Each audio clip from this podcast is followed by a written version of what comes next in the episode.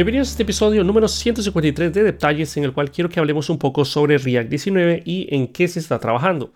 Les voy a pasar información que se encuentra por acá de la documentación oficial de React del blog post que acaban de hacer, bueno, no hace muchos días, así como unos 6 días más o menos, en el cual están hablando sobre estos cambios y algo muy interesante que se viene a React. Pero bueno, ya voy a hablar de eso, una pequeña pausa publicitaria para todas las personas que tenían el curso de React Native en detalles, ya pueden ver la actualización, ya van a tenerlo como el curso anterior que no tocamos y el nuevo curso de React Native, que sería básicamente una, digamos que evolución del anterior, porque es básicamente eh, un, o sea, regrabamos todos los videos, actualizamos el código, aplicamos diferentes patrones, les enseño más cosas. Hay, hay una, serie de cambios importantes en el curso de React Native y desafortunadamente, si ustedes estaban cursando ese curso, eh, por ejemplo, en detalles y quieren seguir la versión nueva, van a ver que el código es diferente, los ejercicios son diferentes, entonces no hay una equivalencia directa. Pero por eso ustedes en detalles tienen el curso original, por si acaso quieren terminar una sección y luego comenzar con el curso nuevo. Para las personas que lo tienen en Udemy, la otra semana, es decir, el momento que salga este podcast, esos siguientes tres días, vamos a estar empezando a hacer el, eh, el cambio de todos los videos y la estructura nueva. En Udemy tenemos que hacerlo todo esto de un solo golpe porque no podemos liberar un par de secciones porque las otras secciones son muy diferentes y hay muchos cambios. Entonces tenemos que hacer todo de un solo. Entonces, esperamos que eso, ese cambio nos tome, no nos tome más de dos días. Recuerden que son como 50 horas de videos, son un montón de videos, materiales, eh, URLs que tenemos que cambiar de un solo golpe. Entonces, aguántenos, ya vamos a hacer eso en el transcurso de la próxima semana. Es decir, cuando salga este podcast, en esos días. Pero ustedes van a tener esa actualización totalmente gratis. Ok, ya, mucha publicidad. Entremos en materia. Y la última, jeje. Recuerden, en fernando-herrera.com, ahí ustedes pueden encontrar siempre descuentos, cupones, enlaces y demás. Bien, vamos a hablar un poco sobre esta versión 9.19 perdón, de React y este blog post que también ustedes lo van a tener en, en enlace en el video o en algún lugar, pero ustedes simplemente pueden buscar React blog post y van a ver que ahí les aparece esta información. Entonces, lo que les voy a mencionar aquí es de, fue liberado el 15 de febrero de 2024 y ahí están los diferentes autores. Antes de que cunda el pánico, hay breaking changes, pero esos breaking changes posiblemente no les va a afectar a ustedes tanto, a menos de que usen Web Components, pero no les va a afectar tanto a menos de que ustedes estén trabajando directamente con internamente en el equipo de Next, eso es a lo que voy, porque a mi parecer React viene a incorporar muchos features que están en Next, pero eh, internamente en, el lado de Next van a tener que hacer esas adecuaciones para que usen el código propio de React y no el de ellos de Next. Pero ahí vamos a ver cómo resuelve eso el equipo de Next o de Remix. También puede ser que también se vea involucrado en esos breaking changes. Por nuestro lado, la verdad es que no creo que, que tengamos unos breaking changes tan, tan dramáticos, tan, tan fuertes, digámosle así.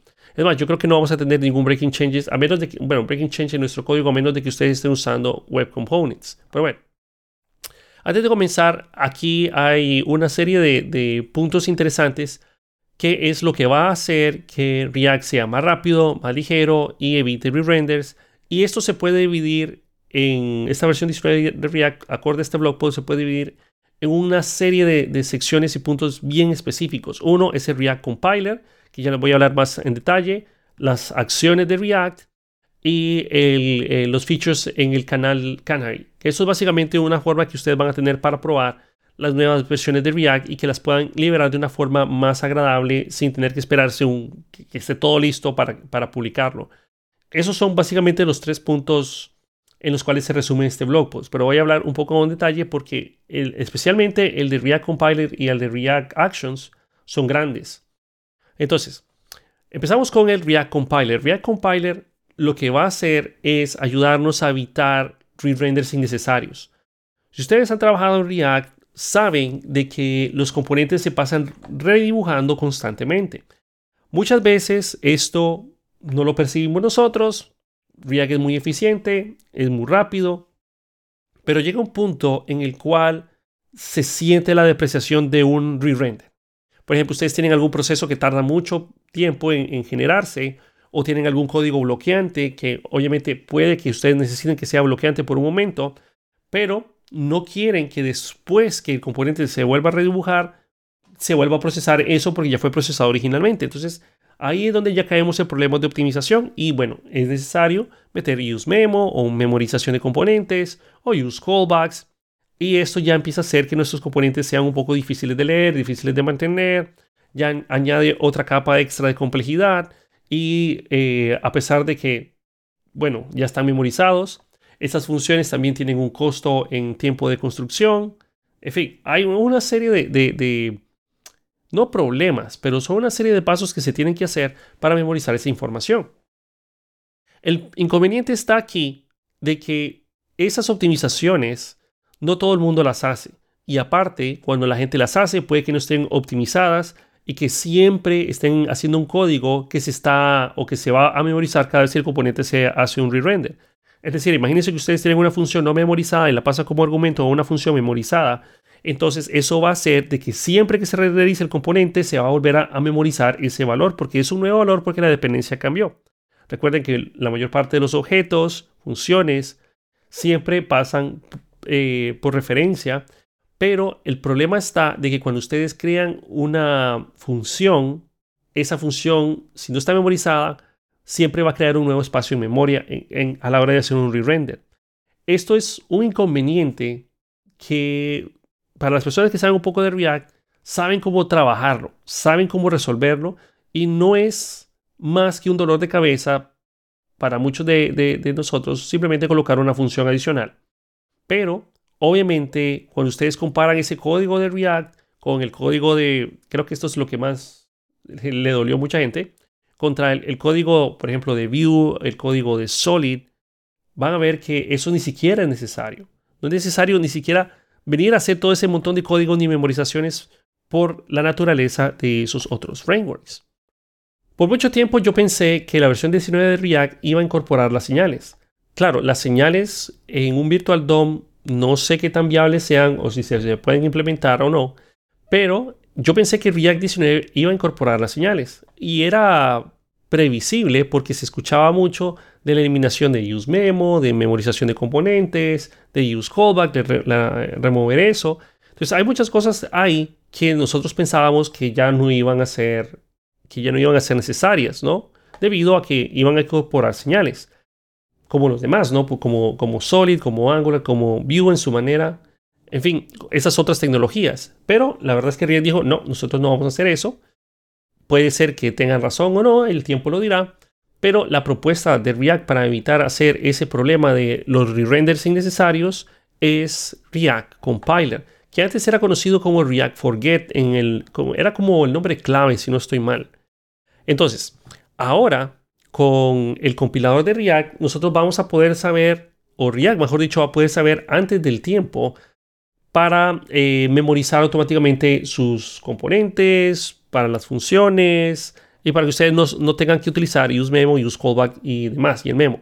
Todo eso va a ser determinado automáticamente por ustedes, por el equipo de React, gracias a su React Compiler. Ahora, hay un punto importante aquí que les quiero mencionar. Aquí lo tengo, aquí lo tengo abierto.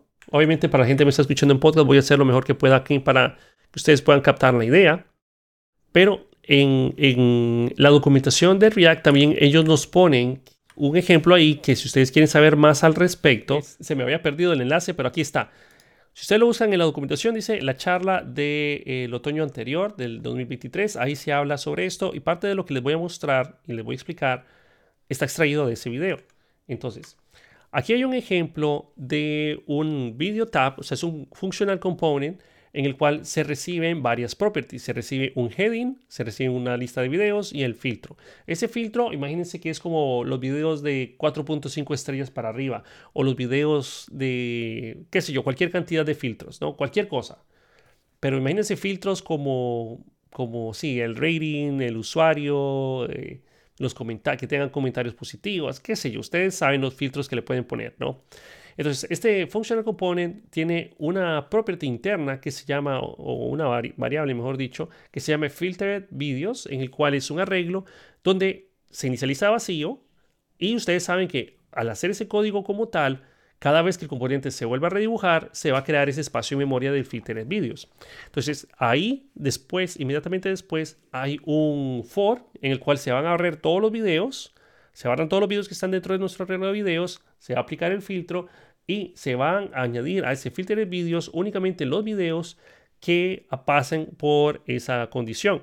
Si el filtro de videos.len es igual a cero, es decir, no hay videos que apliquen o que coincidan con ese filtro, entonces se regresa que no hay videos. Pero si hay videos, o sea, si el filtro de videos.len es mayor a cero, entonces van a renderizar un fragmento, el cual tiene un heading component, se le manda el heading, se le manda cuál es la cantidad de videos y luego se renderiza la lista de videos.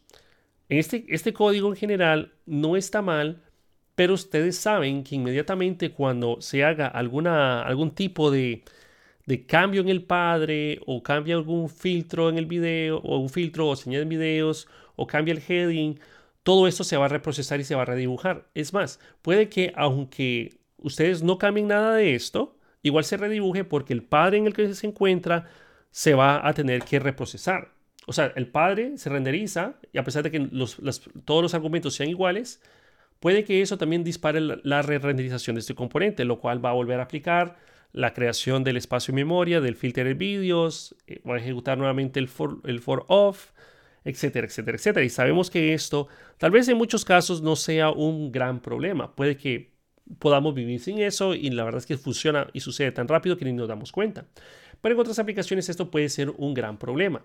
Entonces, aquí está el ejemplo de lo que sucede de nuevo. Puede ser que el heading cambia, entonces eso va a disparar el re-render del video tab. Luego también nuestro heading cambia, el filtro de video cambia, entonces tenemos que estar realizando una serie de, evaluaciones y re-renders. Entonces, para evitar ese, ese inconveniente, porque puede ser que, de nuevo, si la cantidad de videos no ha cambiado ni el filtro cambió, entonces técnicamente nuestro filtro de videos no va a cambiar. Ahí es donde nosotros incluimos nuestro use memo. Vamos a memorizarlo y solo si los videos cambian y el filtro cambia o si alguno de los dos cambia, entonces ahí es donde vamos a volver a procesar ese filtro de vídeos. El problema de hacerlo de esta manera es que ya nuestro código no se lee tan fácil. Ya es ya necesitamos sentarnos y calcularlo y ver. Y esto es solo una, una variable.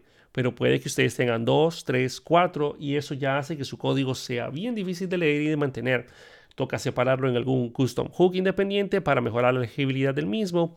Y eso ya implica pues otro tipo de inconvenientes porque hay que cargar otro archivo, hay una nueva dependencia en el mismo. Entonces, esto ya hace que nuestro código no sea tan, tan bonito como estaba originalmente. Entonces, eso en resumen es lo que busca React Compiler. Busca que ustedes no tengan que usar useMemo, useCallback y memo. Yo no creo, si, me lo preguntan, yo no creo de que React vaya a poner eh, de modo obsoleto ese useMemo, useCallback y memo. No creo que los pongan obsoleto, no creo. Ojo, pero me estoy adelantando porque todavía estamos, eh, faltan posiblemente meses o inclusive puede que sea un año antes de que salga la versión 19 de React. Pero eh, no creo que eso lo pongan en modo obsoleto, pero se va a sugerir no usarlo si estamos trabajando en la versión 19 de React con el nuevo compiler. Entonces, React busca saber o determinar de manera automática cuándo ese código no va a cambiar para no tener que volverlo a procesar. Eso lo va a hacer mediante optimizaciones propias a la hora de construir la aplicación. Bien interesante. Luego viene la parte de las acciones. Las acciones es muy similar a como si ustedes han trabajado con Next en la versión 13, 14 para arriba, es básicamente la misma, la misma cuestión. Es, es, es idéntico, es la misma cosa. Pero ahora React nos va a ofrecer un par de hooks nuevos para poder manejar el formulario o el estado del formulario. Las acciones no es más que una comunicación para enviar data a un servidor. Aquí no hace referencia a Next, pero es básicamente como lo hace Next. Ustedes van a tener una acción se crea la acción y esa acción es literalmente, se, se conecta directamente a nuestro formulario y se va a encargar de hacer el posteo al mismo. Todas estas acciones que eh, vienen en la forma nueva de React van a, trabajar con el transition. El transition, para poner esto, no complicarnos la existencia, aquí dice que todas las acciones son eh, posteadas mediante una transición pero todo el punto clave de la transición es para que ustedes puedan mantener la página interactiva mientras se realiza el proceso. Es decir, ustedes en posteos tradicionales han visto que cuando tocan el botón de submit y empiezan a mandar la información, la página deja de ser interactiva. Es decir, ya no se puede seguir viendo nada porque está en, su paso de transición de, realizar el posteo. El posteo puede llevarlos a otra pantalla o puede dejarlos en la misma o puede recargar la pantalla, que es la propagación tradicional del navegador web, recargarse para que mire reflejados los cambios. Pero eso evita que la página sea interactiva y entonces por eso es la transición. Entonces todo eso realmente va a ser automático por nuestro lado. Pero para saber el estado del formulario o para saber cuál es el estatus de la petición de la acción, entonces vamos a tener dos nuevos hooks. Uno es el use form status y el otro es use form state. Como su nombre lo dice, el use form status nos va a decir el estado del formulario, si sucedió, si, se está posteando, si ya terminó, si dio un error, etc. Y el form state nos va a indicar a nosotros cuál es el estado del mismo, cuál, eh, cuáles son los valores propiamente de ese formulario. Entonces, eso está útil. Aparte, también ya están dejando en modo estable lo que es el Use Optimistic. Por aquí, por aquí lo tengo. ¿Sabe buscarlo? Yo sé que lo puse por acá. Qué raro que no lo tenga ah, con highlight. Pero ya están dejando estable el Use Optimistic. Ah, aquí está. El Use Optimistic, que para la gente que quiere saber, también eso ya lo usé en el curso de Next en la regrabación. Es básicamente la misma implementación hasta donde tengo entendido. Que les va a permitir a ustedes, cuando se realice un posteo, pueden decirle mediante el use optimistic que suponga que todo va a salir bien. Y esto le va a dar una experiencia al usuario tremendamente útil porque el usuario va a sentir de que la página es instantánea, de que a pesar de que en una conexión de internet lenta, van a sentir de que esa petición ya sucedió. Es decir, es como que ustedes digan, bueno, voy a procesar mil registros, ustedes tocan un botón y sale que los mil registros fueron procesados eh, correctamente. Pero, pero, en el caso de que algo suceda, por ejemplo, puede que suceda correctamente, entonces no hay mucho que hacer más que tal vez actualizar un par de IDs. Ya les voy a mencionar un poco más al respecto. Pero si algo sale mal, entonces ahí le queremos mostrar al usuario un mensaje de error. Y todo eso se puede hacer. Y el User Optimistic, si da un error, se puede revertir los cambios. En pocas palabras, como dice el, nombre del hook, es una actualización optimista. Si ustedes están haciendo una creación de un producto, Ustedes van a llamar de su formulario la creación del producto y si ustedes trabajan con el Use Optimistic, esto no es algo que viene automático, ustedes tienen que implementarlo. Entonces, cuando ustedes van a llamar con el Use Optimistic, es, es como que inmediatamente se crea, o sea, se creará el producto con cero latencia, o sea, es instantáneo. Pero realmente lo que sucede es que se disparó la petición, está viajando en el backend, el backend la está procesando y luego va a regresar. Posiblemente ustedes van a querer hacer algo como, por ejemplo, eh, si es una lista de productos y ustedes lo están haciendo mediante un map y el key de ese, de ese loop que hacen es el ID del producto, obviamente ustedes van a querer esperarse para tener el ID y colocarlo correctamente. Pero a la vez, ustedes pueden poner algún ID temporal, algún identificador, pues que le diga, todavía no está, no es un ID concreto, el real, pero podemos usar este para que React sepa dónde y cuándo actualizarlo. Eso nos va a permitir hacer el Use Optimistic. El Use Optimistic es algo genial que hace y mejora muchísimo la experiencia de usuario. Y todo esto está relacionado con las acciones. Nuevamente el Use Form, eh, también tenemos lo del Use eh, Form Status y el Use Form State, perdón. Y le pusieron esos nombres porque no, no quieren chocar con otros hooks que ya fuera, otros paquetes populares. Otra cosa que se ve en todo esto es que me huele mucho a que hay inspiración bastante, obviamente, en la parte de, con Next y en la parte de Timestamp Query de UseQuery. Siento que hay mucha inspiración en eso. Obviamente también hay muchas controversias que han sucedido porque el equipo de Next.js ha adquirido muchos cerebros del lado de React y los ha movido a Next. Pero eh, me gusta ver que React y Next van trabajando así como de la mano porque ambos son, son bastante eh, digamos que poderosos entre sí. Grandes empresas utilizan Next y grandes empresas usan React. Otra cosa interesante es que se me olvidó mencionarles, aquí lo había puesto también, lo había hecho el highlight en algún lugar por aquí, que todo el compilador ya está siendo probado fuertemente en Instagram. Aquí, aquí está. El compilador de React ya funciona en Instagram desde hace tiempo. No dice desde cuándo, pero ya Instagram.com todo es impulsado por este compilador de React, lo cual, de nuevo, nosotros no, yo no creo de que tal vez el 1% de las personas que me escuchen van a hacer una aplicación comparable con Instagram. Me refiero a la cantidad de, data, volumen de información, eh, optimizaciones que hay que hacer. Pero si les funciona a Instagram, estoy casi seguro de que nos va a funcionar a nosotros mucho mejor. Esa es la ventaja de que Meta utilice sus tecnologías en, en, sus proyectos o en sus aplicaciones, porque son aplicaciones con miles de millones de usuarios. Y nuevamente, si les funciona a ellos sin problemas de performance y demás, nos va a funcionar a nosotros también. Muchas veces estas son las optimizaciones de que, que nosotros nos vamos a beneficiar de nuevo porque Meta use sus tecnologías en estos proyectos. Luego viene la, nuevos features en React Canary. Para las personas que no conocen mucho de, de, lo que son los Canary, los canales Canary, es por decirlo así una opción que ustedes tienen para probar features actuales o que vienen en este momento. De una vez les digo, eso es solo para las personas que quieren probarlo porque a pesar de que el Canary ya es un punto beta, es decir, está como un release candidate, esto es lo que nosotros pensamos liberarlo, pero todavía no está liberado, úsenlo solo para probar y experimentar, pero no lo usen en producción, porque ustedes pueden, puede ser de que a pesar de que le diga que está en beta y esto así va a quedar y todo lo demás, la, el volumen de usuarios que nos empiezan a probar, les mandan el feedback a Meta y Meta después puede ser, diga, uy, no, esto aquí hay un problema, vamos a cambiarlo y tengan breaking changes. Es decir, entre los canaries pueden abrir breaking changes entre sí. Entonces tengan presente eso, no vayan a usar nada de, canales canary en producción. Ahí habla también de unos features que posiblemente es donde va a haber afectado Next, Remix y cualquier meta framework de React.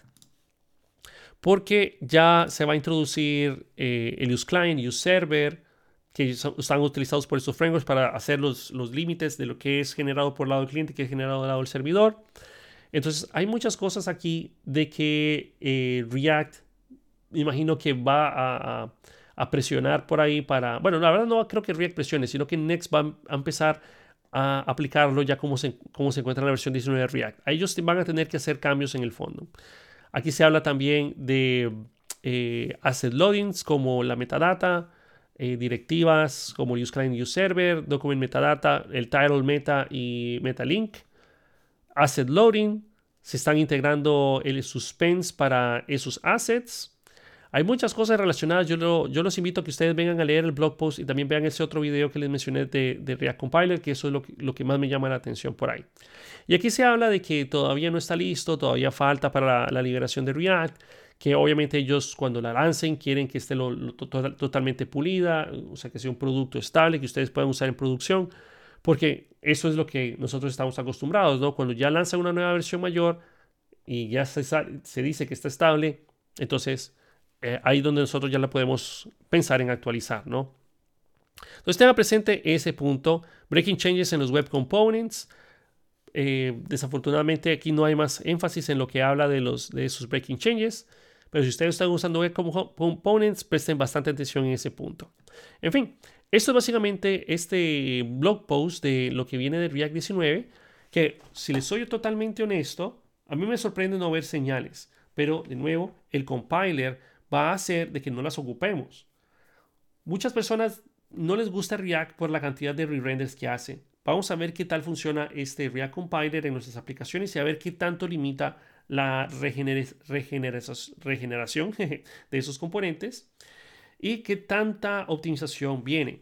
Por cierto, aquí mencionan de que tenemos que usar el nuevo linter, o sea, configurar React linter y también habilitar el modo estricto para que eso nos ayude a hacer un código que se adapte a las nuevas restricciones o a las nuevas sugerencias, digamos, yo no son restricciones, nuevas sugerencias de React 19. Yo les invito a que estén pendientes de todo esto que está sucediendo en el mundo de React, porque lo queramos o no, pues React tiene su propia visión. Me hubiera gustado ver las señales, pero no, no va a ser, no vienen. Pero vamos a tener este compilador que nuevamente suena bastante interesante, que esperemos que nos traiga muchos beneficios en nuestras aplicaciones.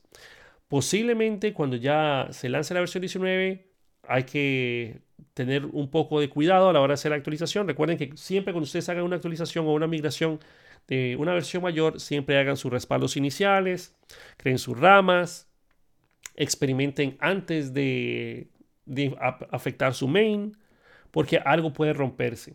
Entonces, tengan cuidado. Yo no creo que vayan a haber muchos breaking changes para nuestro lado, pero pueden haberlos. Entonces esperemos para ver qué sucede y nos vemos en el próximo episodio de detalles. Cuídense, hasta la próxima.